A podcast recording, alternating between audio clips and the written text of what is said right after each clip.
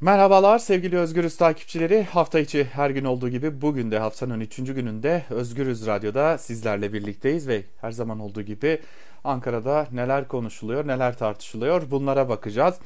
Şimdi tabii Afganistan aşırıdaki yaşanan skandallar Sağlık Bakanı Fahrettin Koca için artık e, iyiden iyiye sağlam bir şekilde dillendirilen ilk kabine değişikliğinde koltuğu devredecek iddiaları derken Sedat Peker uzun süredir aslında e, kendini pek hatırlatmıyordu fakat öylesi bir bilgi ortaya serdi ki aslında Ankara'da uzun zamandır e, bir iddia halinde dolaşıyordu. Bir trafik yaşandığı da biliniyordu aslında Ankara'da bir görüşme e, demeyelim de bir pazarlık acaba ortamı sağlanabilir mi trafiğine dair Sedat Peker bir takım önemli iddiaları gündeme getirdi. E, hali hazırda bu iddialar gündeme gelince uzun zamandır Sedat Peker için e, bildiklerini bugüne kadar bildiklerini e, aslında heybesindekileri döküyordu diye e, bir takım iddialar vardı, bir takım açıklamalar vardı e, malum İçişleri Bakanı Süleyman Soylu'yu fazlasıyla zorda bırakmış ve Süleyman Soylu da çıkıp açıklamalar yapmak zorunda kalmıştı. Ardından da e, Süleyman Soylu uzunca bir süre Cumhurbaşkanı Erdoğan'la bir görüntü vermemişti. Daha doğrusu Erdoğan'ın kendisiyle bir görüntü vermediğini biliyorduk.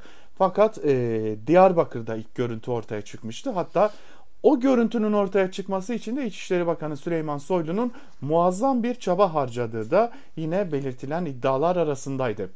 Fakat bugün Ankara'daki daha doğrusu Ankara'da AKP'nin içerisindeki giderek büyüyen bir tartışmaya bakacağız. Çünkü e, Sedat Peker bilgilerini kimden alıyor sorusuna yeni bir şey daha eklendi. AKP'de kimler Sedat Peker'e bilgi sağlıyor sorusu ya da bir bütün iktidar içerisinde Sedat Peker'e bilgi akışı sağlayan kaynaklar ya da klikler kimler tartışması AKP içerisinde kaşları çatmış durumda diyebiliriz.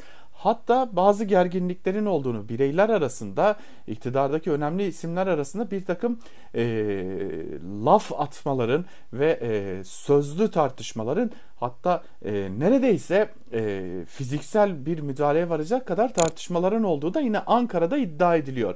Şimdi iddia o ki Ankara'da Sedat Peker'e bilgi sağlayan belli başlı gruplar vardı.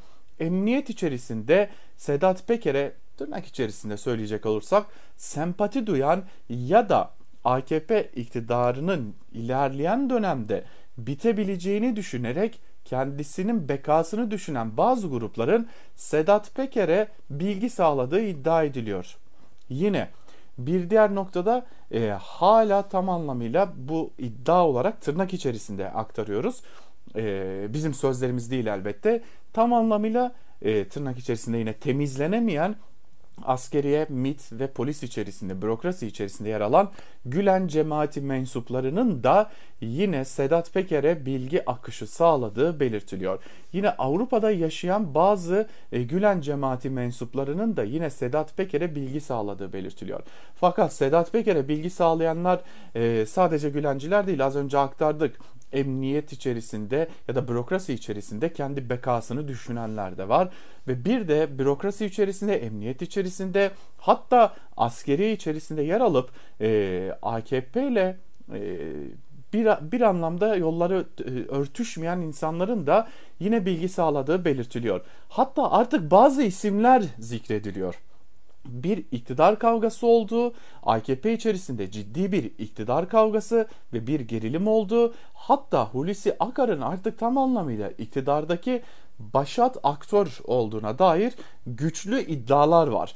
Son Yüksek Askeri Şura ile birlikte e, Milli Savunma Bakanı Hulusi Akar'ın gelecekte Türkiye'yi e, yönetmek için en azından iktidar tarafından ya da iktidara bağlı bazı gruplar tarafından belirlenen aktör olduğu iddia ediliyor ve dolayısıyla iktidar içerisindeki diğer gruplara zarar verilebilmesi için de bu gruplar üzerinden bilgi akışının yine Sedat Peker'e sağlandığı da belirtiliyor. Ve bu iddiayı dile getirenler özellikle şu noktaya dikkat çekiyorlar. Sedat Peker Milli Savunma Bakanı Hulusi Akar'ı hiç hedef almıyor. Hedef alsa bile zarar vermemeye çalışıyor. Bu da bize kendisinden de bir kendisine buradan da bilgi akışı olduğunu inan, olduğuna inanıyoruz biçiminde Ankara'da hatta iktidar içerisinde AKP içerisinde bir inanış söz konusu. Kaldı ki iktidar içerisindeki kliklerin e, zaten Sedat Peker'le doğrudan ve dolaylı olarak temaslarının olduğu, kimilerinin bilgi akışı sağladı, kimilerinin artık yeter sus dediği, kimilerinin şu insanlar hakkında konuşma dediği hem Sedat Peker tarafından dillendiriliyor hem AKP içerisindeki isimler tarafından dillendiriliyor. Aslında programı noktalarken şunu söyleyerek bitirmek gerekecek ki artık AKP içerisinde ciddi manada kılıçlar çekilmiş durumda ciddi manada bir güç düellosu, ciddi manada bir iktidar kavgası ve ciddi manada geleceğe bir hazırlık var.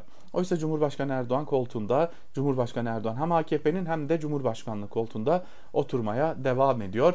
Ancak Erdoğan bu koltuklarda oturmasına rağmen AKP içerisinde nedendir bilinmez bir geleceğe hazırlık çabası gelişmiş durumda ve bu geleceğe hazırlık çabasında Sedat Peker gibi önemli iddialarıyla toplumda belli bir noktaya e, noktada inandırıcılık sağlamış en azından toplumun bir kısmında inandırıcılık sağlamış bir isim de bu noktada sağlanan bilgi akışıyla kullanılıyor gibi bir izlenim söz konusu.